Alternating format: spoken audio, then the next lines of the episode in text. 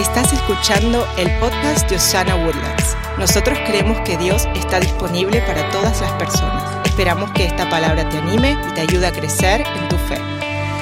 Uno de los mejores regalos que Dios le dio al ser humano es el regalo de vivir en comunidad. Hoy quiero hablarle a usted sobre fortalecer los lazos que lo acercan a usted a su comunidad. La primera comunidad que usted tiene es su familia es su esposa, sus hijos, la gente que usted tiene al lado suyo.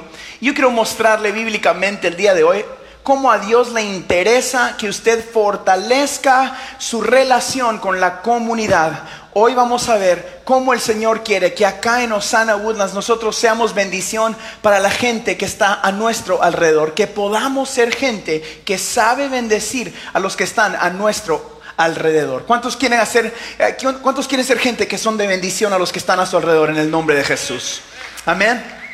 Ah, uno de los mejores regalos que el Señor nos dio es el regalo de comunidad. El ser humano no fue creado para vivir solo. Una de las primeras crisis que vivió el ser humano fue cuando el Señor estaba creando todo. El Señor dijo, ah, creó los cielos y la tierra y vio eso era bueno. Después separó los mares de la tierra, eso era bueno.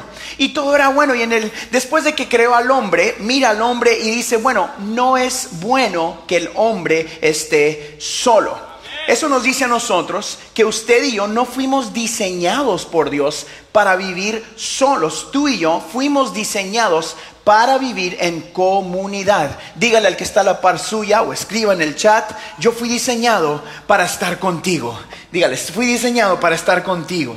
Vivir en comunidad nos ayuda a todos nosotros a conectar unos con los otros, a protegernos los unos con los otros y sobre todo a crecer en nuestra relación con Cristo Jesús. Todos, absolutamente todos, necesitamos pertenecer a una comunidad. Necesitamos ser parte de un grupo de personas que nos ayuda a hacer estas tres cosas, a protegernos, a cuidarnos y a crecer en Cristo Jesús. En mi vida, yo tengo una comunidad de amigos y gente que me protegen, que me ayudan, que son parte de lo que Dios llamó a Harold Guerra a hacer en esta tierra. Esta semana ah, yo tuve el privilegio de viajar. Nosotros, eh, eh, por los primeros dos años que el Señor puso sana en nuestro corazón, Elena y yo decidimos ah, ponerle un paréntesis a nuestro ministerio de música. Como ustedes saben, su pastor escribe canciones, no tan buenas, pero escribe canciones. Padre, ayúdanos. Su pastor escribe canciones muy buenas. Como esas, ¿verdad? Que tu presencia llene todo este lugar. También escribí esa que cantaron hoy, ¿verdad? Tu promesa es suficiente. Y uno de los dones que Dios me regaló es escribir canciones. Uno que no sé por qué Dios no me regaló es nunca aprendí a tocar un buen instrumento. Toco como cuatro acordes de la guitarra y los toco bien mal. Y con esos cuatro acordes Dios me ha regalado esas canciones. Eso es un paréntesis, no es del mensaje, pero lo que tú tienes es suficiente para cumplir el propósito de Dios en tu vida. Tú tienes lo suficiente en el nombre de Jesús. ¿Cuántos lo creen? Amén. Dios quiere usar lo que está en tus manos. Pero esta semana regresamos a viajar una vez más. Y como en todas las giras, tuvimos mil y un desafíos. Uno de esos desafíos esta semana fue que mi computadora, donde está todo lo que se muestra en las pantallas, de donde salen las secuencias, el sonido, todo eso, un día antes eh, yo no sé si fui yo por querer arreglar o tocar o algo, pero deshice lo que todo el equipo había armado como por una semana. Fue un desastre unas horas antes. Y como yo soy muy malo para la computadora, yo uso mi computadora para escribir mensajes y me tardo porque a veces no sé ni abrir donde se debe escribir esa cosa. y entonces fui, la puse en la mesa y le dije a Dani que está acá, que es el que toca el piano acá, ese chileno peludo bonito en el nombre de Jesús eh, eh, le dije, yo no sé qué hice, pero nada funciona. Y eran unas cuantas horas antes de empezar el evento. y lo que hice fue, llamé a mi comunidad, a los amigos que yo, con los que hago vida yo. Uno está en Colombia, ¿dónde están los colombianos de acá? En el nombre de Jesús, un colombiano, haga un ruido, levanten la mano, ahí están, Dios los bendiga. otro está en Guatemala, ah, que es el eh, que, el que ayuda. Y ahí conmigo, cerquita, tengo a los mexicanos. y entre todos empezaron, había un rollo de gente así alrededor de mi computadora y todos tocaban y todo. Y yo atrás diciendo, gloria a Dios, yo fui el que arruinó todo esto. y, le cuento esta historia porque mi comunidad o la gente con la que yo hago vida me ayudó a rescatar y a salvar todo lo que había pasado. Arreglaron la computadora, arreglaron lo que tenía que hacer y todo. Y pudimos trabajar juntos hacia una meta. Y eso era contarle a esa ciudad. Hicimos tres ciudades en tres noches y viajamos no sé cuántas horas juntos en auto. Hicimos McAllen, hicimos Laredo, hicimos San Antonio. Y después regresé a la mejor ciudad del universo y sus alrededores, a Woodlands, Texas. y mientras, mientras el Señor, mientras el Señor eh, nos traía de regreso a casa. Yo trabajaba en los hoteles y en donde el Señor me tenía en este mensaje. El Señor me, regres, me recordaba en la mente el poder de tener la gente correcta a nuestro alrededor. Ah, esta generación, esta generación se le enseña mucho de mejorar en lo que somos, de estudiar y crecer, y aunque todas esas cosas son buenas, yo me di cuenta del gran valor que me traía a mí tener la gente correcta a mi alrededor. Yo me puse a pensar, ¿qué hubiera hecho yo si no tuviera amigos que sabían lo que estaban haciendo o que me ayudaran a proteger mis espaldas y a decir, no se preocupe, Pastor Harold, no fue su culpa. Yo sabía que fue mi culpa que arruiné la computadora, pero ellos hicieron todo lo posible para arreglarla y, y juntos cumplimos el propósito. ¿Qué le estoy contando con esto? Es esencial que usted esté rodeado de la gente correcta en cada área de su vida para que juntos puedan llegar a cumplir el propósito de Dios para su vida. Mire el que está a la par suya y dile, tú eres la gente correcta para mí. Tú eres la persona correcta para mí.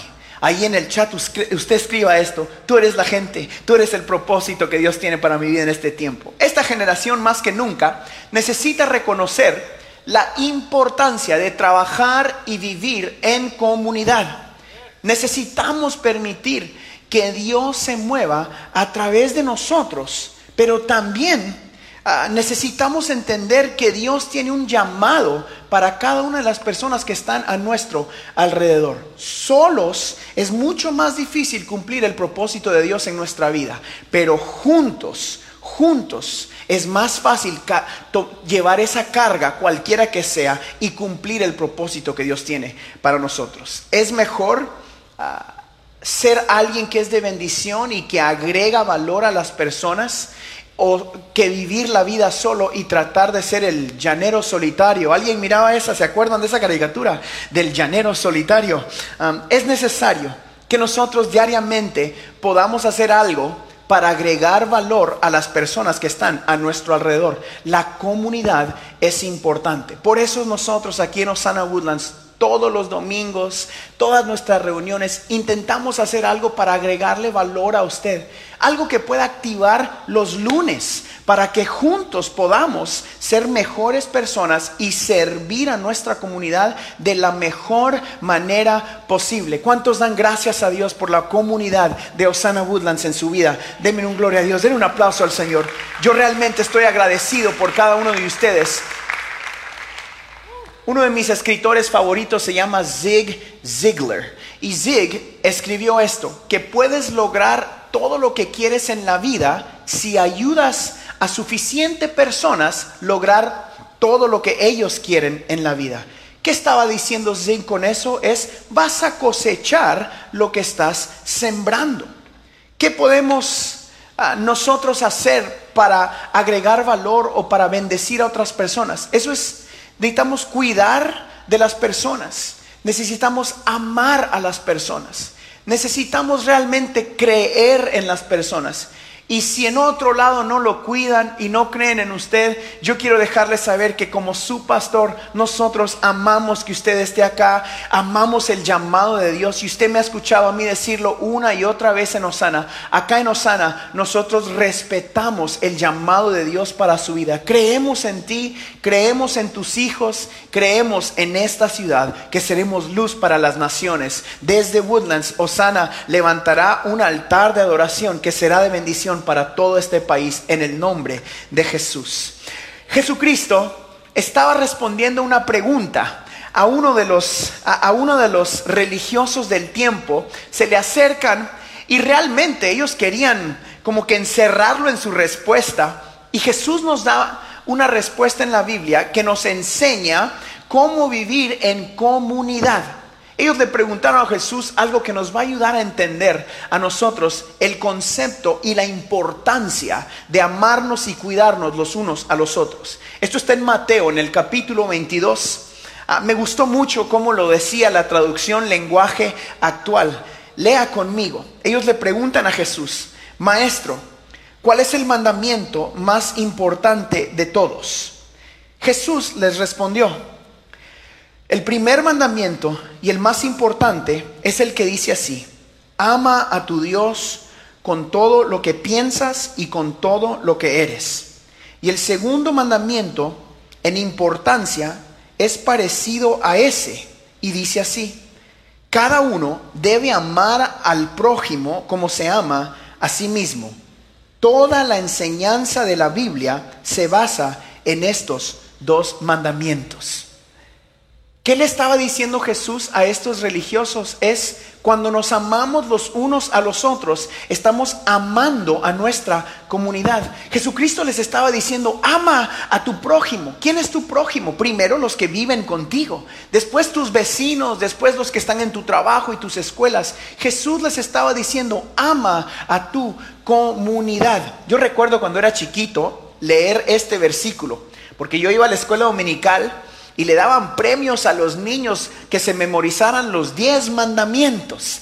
Después yo leí esto y dije, oiga, espérate, Jesús estaba diciendo que toda la Biblia, si no te sabes nada, necesitas saber esto. Ama a Dios con todo tu corazón y con todas tus fuerzas y ama a las personas. Entonces le doy una clave. Si usted no se sabe mucho de la Biblia, apréndase esto. Jesucristo dijo, toda la ley llega a este punto. Ama a Dios con todo tu corazón y ama a las personas. ¿Cuántos quieren amar a las personas con las que ellos viven en el nombre de Jesús? La pregunta es, ¿cómo muestro yo amor a mi comunidad? Si Jesucristo nos dice, ok, lo que tienes que hacer es amar a la gente con la que tú vives, ¿cómo debo amarlos? ¿Cómo se hace eso? La primera cosa que yo sé que muestra amor a las personas es el perdón. Diga conmigo fuerte, perdón. Vamos, dígalo fuerte, perdón. Eso es una de las cosas esenciales para mostrar amor. El perdón es clave para tu matrimonio, el perdón es clave para tus amistades, el perdón es clave para cada cosa que tú hagas en tu vida. Necesitamos vivir perdonando, despertar perdonando, dormir perdonando. Esta es una de las mayores y mejores formas de mostrar amor. Diga conmigo, perdón. Necesitamos también creer en las personas. Mire a las personas como un potencial cambiamundos o como una persona que tiene la, la disponibilidad para hacer lo que Dios los llamó a hacer en su vida. A veces eso es difícil porque están feitos, porque están viviendo otra manera de vida, porque están actuando de una manera rara. Pero cada persona que está aquí tiene el potencial de ser la respuesta que Dios mandó a este mundo. ¿Por qué? Porque tenemos ahora el Espíritu mismo que moraba en Cristo Jesús. El Espíritu Santo está dentro de nosotros. Ahora tú y yo somos parte del plan perfecto de Dios para esta tierra. Crean las personas. Otra es cuida del corazón y de la salud de otras personas. Salud mental, espiritual, financiera. Eso es parte de lo que nosotros hacemos en esta casa. Yo quiero animarlo a que usted haga eso con la gente a su alrededor también. Cuide la salud de las personas a su alrededor. Es importante que nosotros invirtamos tiempo cuidando a las personas con las que vivimos. Levante el teléfono y pregúntele a alguien, oye Pedrito, ¿cómo estás? Oye Juan, ¿cómo estás? ¿Cómo te está yendo en el trabajo? Recuerde si usted algún día que usted haya estado pasando alguna circunstancia difícil, cómo se sintió cuando alguien lo llamó y le preguntó, oye, ¿cómo estás? ¿Cómo te está yendo?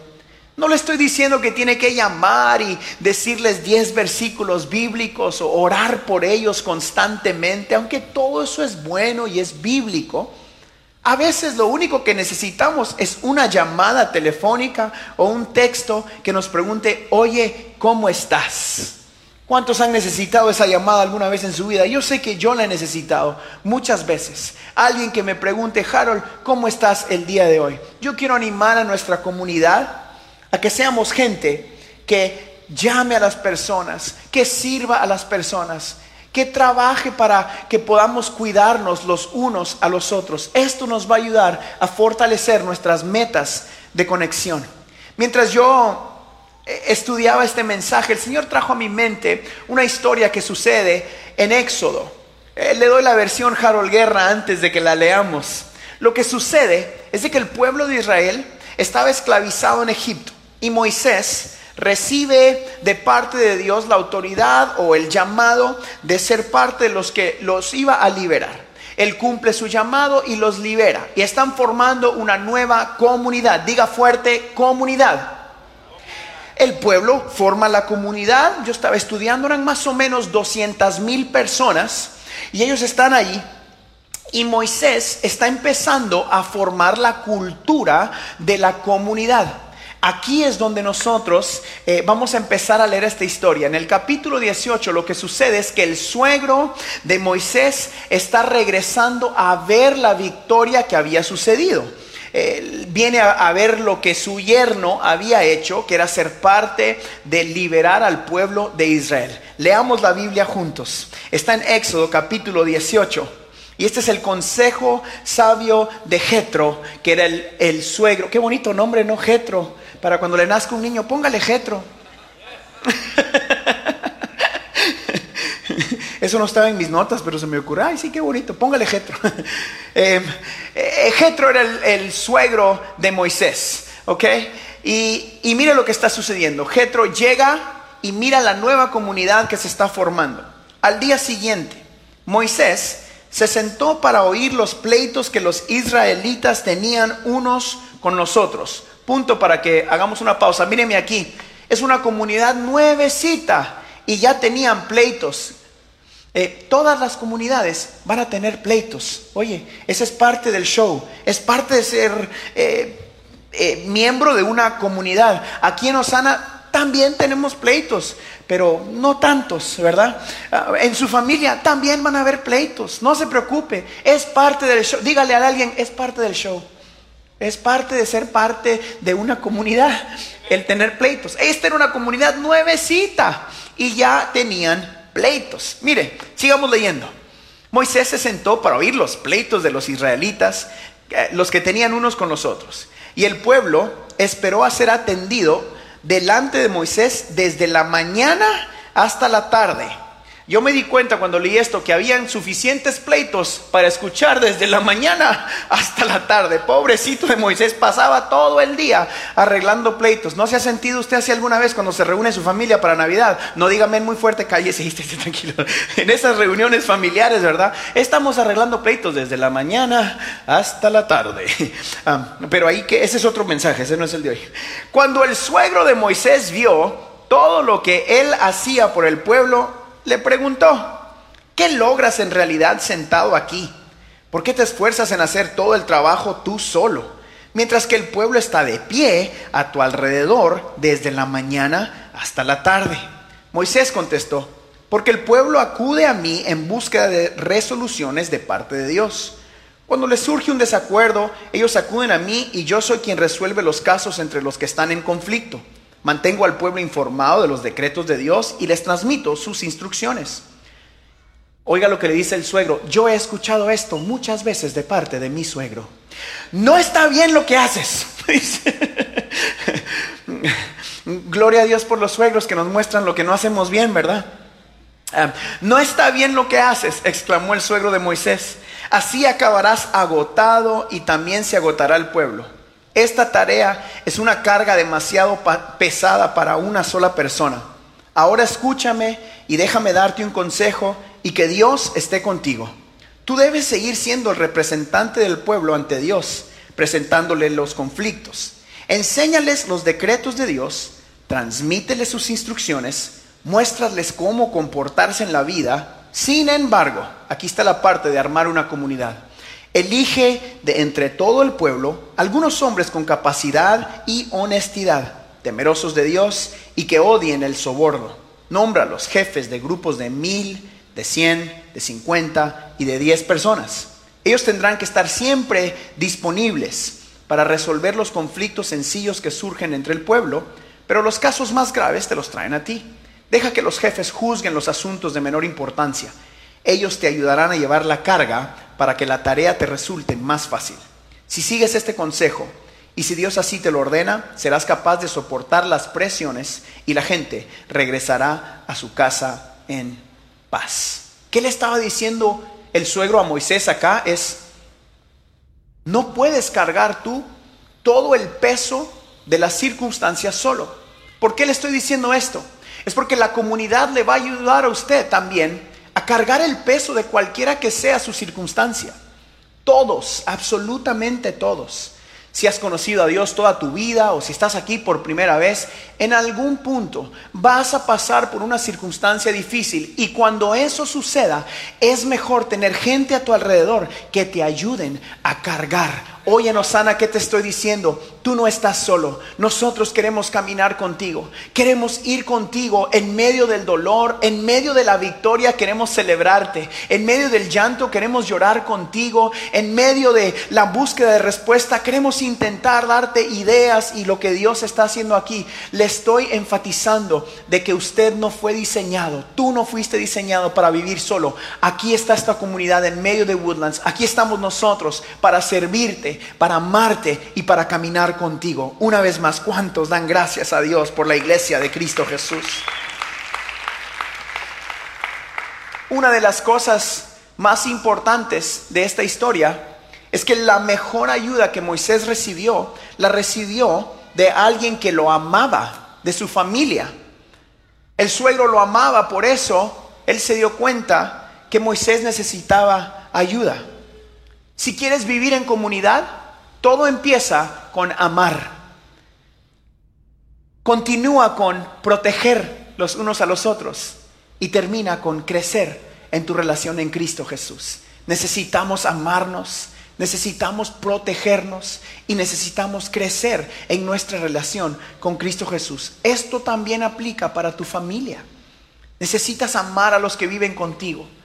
Haz lo posible por protegerlos y ayúdalos a crecer en su llamado, lo que Dios tiene para ellos. Jetro quizás pudo ver que Moisés estaba cansado. Yo me imagino que Jetro se sentó a ver lo que su yerno hacía todo el día y decía, uy, este pobre está cansado y no puede. Y la gente le traía un problema y otro problema y otro problema y otro problema. Y Moisés contestaba y contestaba y al final del día, como él lo amaba y era su familia, le dice, uy, estás mal. Hay una versión en inglés que dice, te vas a morir, le dice. Si sigues así, te vas a morir. Paréntesis, hay gente que por cansancio y por tratar de hacer todo solos, muere a muchos sueños y llamados que Dios les ha dado, porque intentas hacerlo solo. Solo es mucho más difícil. Con gente que te ama y te protege alrededor, tú puedes llevar la carga más lejos y cumplir y llegar a la meta que Dios tiene para tu vida. Asegúrate de rodearte con gente que te ama. No podía el suegro ayudarlo desde lejos, él tuvo que acercarse. Jetro viaja desde otra ciudad a ver la comunidad nueva, a involucrarse con esta gente, a ver lo que su yerno estaba haciendo. Él no se quedó en casa y dijo, ve tú, resuelve los problemas, nos vemos en la cena. No, Jetro fue y trabajó y se quedó viendo lo que el yerno estaba haciendo y le dice, hey, no está bueno lo que estás haciendo, te vas a morir si le sigues así, necesitas ayuda. Y entonces él aporta lo que puede hacer. Lo que le estoy diciendo con esto es que tú también tienes algo que aportar a la comunidad donde Dios te ha puesto. Quizás llegaste acá y tú dices, bueno, yo no tengo nada que aportar, ya tienen todo listo, mire qué bonito todo lo que están haciendo estos, eh, eh, todo lo que están haciendo estos voluntarios, esta gente que viene aquí a servir. Le estoy recordando que usted sí tiene algo que aportar, tú tienes un llamado de Dios, tú tienes habilidades que Dios ha puesto dentro de ti, que esta comunidad y la comunidad donde Dios te puso necesitan para contarle a Woodlands y sus alrededores de que Dios está disponible. Tus hijos necesitan verte activo en la comunidad donde Dios te puso. Tu familia necesita verte activo en la comunidad donde Dios te puso. Hoy tú puedes activar lo que Dios tiene en tu vida, pero necesitas hacer lo que Jetro hizo, es acercarse. Dígale a alguien, acércate por favor. Dígale a alguien, acércate. Así que hoy yo quiero cerrar y quiero mostrarle tres cosas que le van a ayudar a usted para poder fortalecer las metas de conexión en nuestra comunidad. Es tan importante que fortalezcamos nuestras comunidades, porque Jesucristo nos diseñó para vivir unos con los otros. Los tres consejos que yo quiero darle hoy son muy parecidos a los que Jetro le dio a su yerno allá en Éxodo. El número uno es ama a tu comunidad. Ama a tu comunidad. Jesús nos llamó a amarnos los unos a los otros como a nosotros mismos. ¿Qué significa eso? Cuando usted maneje por la ciudad, bendiga la ciudad. Cuando usted esté en su casa, bendiga la comunidad con la que usted viva. Hable palabras de vida, habla palabras de ánimo. Ah, este es el mejor plan de crecimiento que Dios tiene para nuestra comunidad, el amor. Muchos pastores me preguntan, Harold, ¿cómo están haciendo para crecer la iglesia? ¿Y cómo es que están logrando lo que Dios ha hecho en Osana Woodlands? Mi respuesta es, amamos a la gente. Yo me enamoré de cada uno de ustedes antes de conocerlo. Mi esposa, mis hijos y yo orábamos por Woodlands. Antes de que abriera la iglesia manejábamos las carreteras y decíamos, Señor, bendice a las personas que están en Woodlands y sus alrededores. Nos enamoramos de ustedes. Y hoy les quiero recordar, dos años después, los amo más que nunca. Amo lo que hago domingo tras domingo. Amo ver a sus hijos allá atrás creciendo. Amo ver cómo cada uno de ustedes está cumpliendo el plan de Dios para su vida. Y espero en Dios de que usted también se enamore de esta comunidad ame en donde Dios lo tiene. Número dos, acérquese a la comunidad para poder ser de bendición, no solo para buscar un beneficio personal. Es tiempo de que nos acerquemos a la comunidad para que nosotros podamos bendecir a alguien más. Acérquese a las personas que están aquí en este auditorio, a las personas que están a su alrededor, en su vecindario. Ellos necesitan un buen consejo, como Moisés lo necesitó también. Ellos necesitan una palabra de aliento, a veces necesitan que alguien solo se siente a la par de ellos y les diga, no estás solo. Acérquese a alguien, por favor. La realidad es de que debes estar cerca para poder ser de impacto. El suegro de Moisés ya lo amaba, pero estaba en otra ciudad. Tuvo que acercarse a donde estaba la nueva comunidad tuvo que ir a verlo trabajar ese día para poder ofrecer una solución. Para poder ser de impacto, tú y yo debemos acercarnos los unos con los otros. Debes estar cerca también para poder ser generoso con esa persona que Dios ha puesto a tu alrededor. Con esta comunidad Tienes que estar cerca. Acérquese digitalmente, acérquese físicamente, acérquese a las que están alrededor suyo, llamándolos por teléfono, escribiéndoles un texto. No viva la vida solo, por favor. No es el propósito de Dios que estemos solos. El propósito de Dios es que vivamos juntos los unos con los otros. Que podamos realmente apoyarnos. Que podamos realmente servirnos. Mire su alrededor. Aquí en este auditorio Allí en las redes sociales, donde quiera que usted esté, hay alguien que te necesita. Tú eres parte de la respuesta de Dios para alguien que está alrededor tuyo. Yo quiero tomar una pausa y dejarlo a ustedes pensar en eso. Tú eres parte de la respuesta de Dios para alguien más. Acércate. Y mientras tú respondes la necesidad de las personas, te vas a dar cuenta de que estás sembrando muchas veces lo que tú necesitas. Usted no sabe cuántas veces yo he orado por sanidad mientras yo me siento enfermo. No sabe cuántas veces yo he animado a alguien mientras yo me siento triste. No sabe cuántas veces no he tenido ganas o no he tenido el sentimiento o no me he sentido de cierta manera. Pero mientras estoy dándole a usted lo poco que tengo, Dios fortalece nuestro cuerpo y nos causa hacer lo que Él nos llamó a hacer. Porque hemos decidido dar nuestra vida por otras personas.